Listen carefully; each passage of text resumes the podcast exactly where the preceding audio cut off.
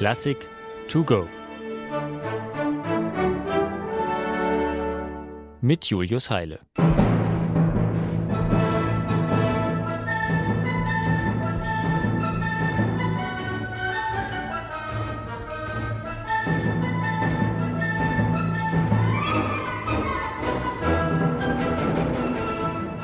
Mensch, was für ein lustiges, heiteres Finale. Das Leben eine einzige Burleske, ein spaßiger Schwank, in dem jeder seine derben Witze reißen kann. Das sagt die Überschrift, das sagt die Musik im vierten Satz von Dmitri Schostakowitschs Violinkonzert Nummer 1. Wer den 1906 in St. Petersburg geborenen Komponisten allerdings schon kennt, ist vorgewarnt. Niemals sollte man bei Schostakowitsch naiv das glauben, was die Musik vorgaukelt. Stets empfiehlt es sich, zwischen den Zeilen zu lesen. Denn im wahren Leben hatte dieser Künstler nicht viel zu lachen.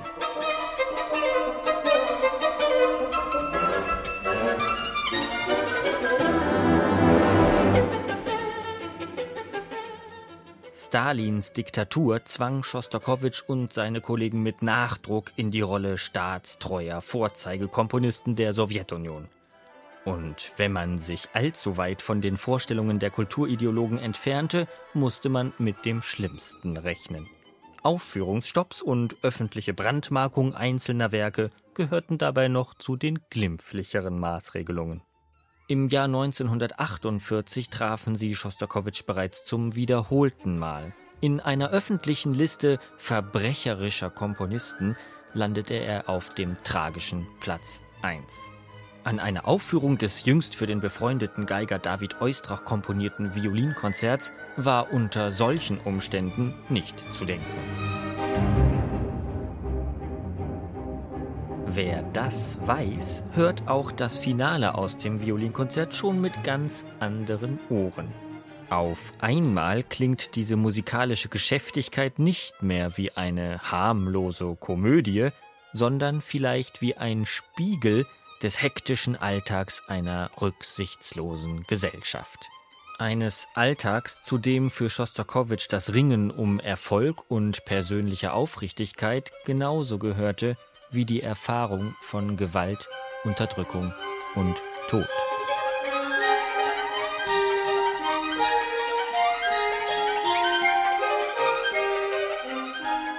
Was hier am Ende des Finales zu hören ist, kennt das aufmerksame Publikum an dieser Stelle übrigens schon aus dem dritten Satz.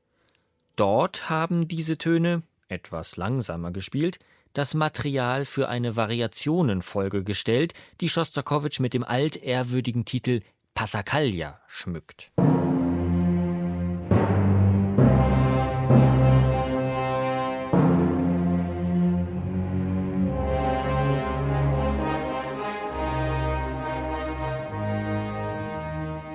Um auch den versteckten Botschaften in Schostakowitschs Musik auf die Fährte zu kommen, kann es oft nicht schaden, ein wenig in der Musikgeschichte zu wühlen. Im Kopf von Kennern dürfte dann beim Begriff Passacaglia was klingeln. Solche Variationen über einen gleichbleibenden Bass wurden früher auch als eine Form der Trauermusik verstanden.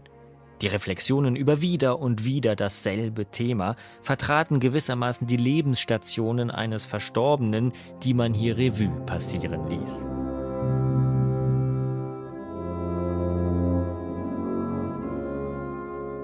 Schostakowitsch mag durchaus an sich selbst gedacht haben, an das eigene Schicksal eines zwar nicht verstorbenen, aber weitgehend mundtot gemachten Künstlers. Und im zweiten Satz seines Violinkonzerts liefert er dafür sogar den klingenden Beweis.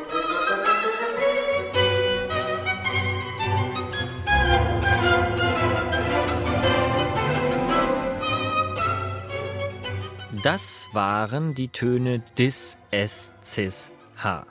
Zwei davon, einen Halbton tiefer gespielt, ergibt D, S, C, H.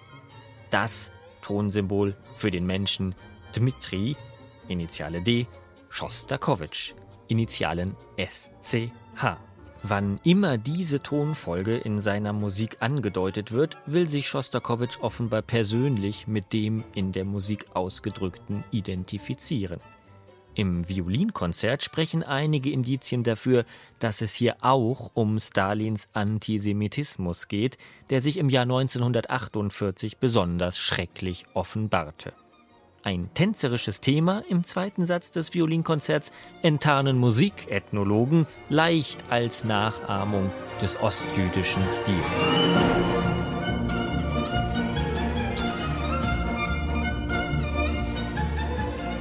Und wenn dieses jüdische Thema am Ende des Satzes in direkter Abfolge mit dem DSCH-Motiv erklingt, wird Schostakowitschs Solidarität mit allen Opfern totalitärer Unterdrückung und Hetze fast unüberhörbar. Jedenfalls für diejenigen, die zwischen den Zeilen lesen.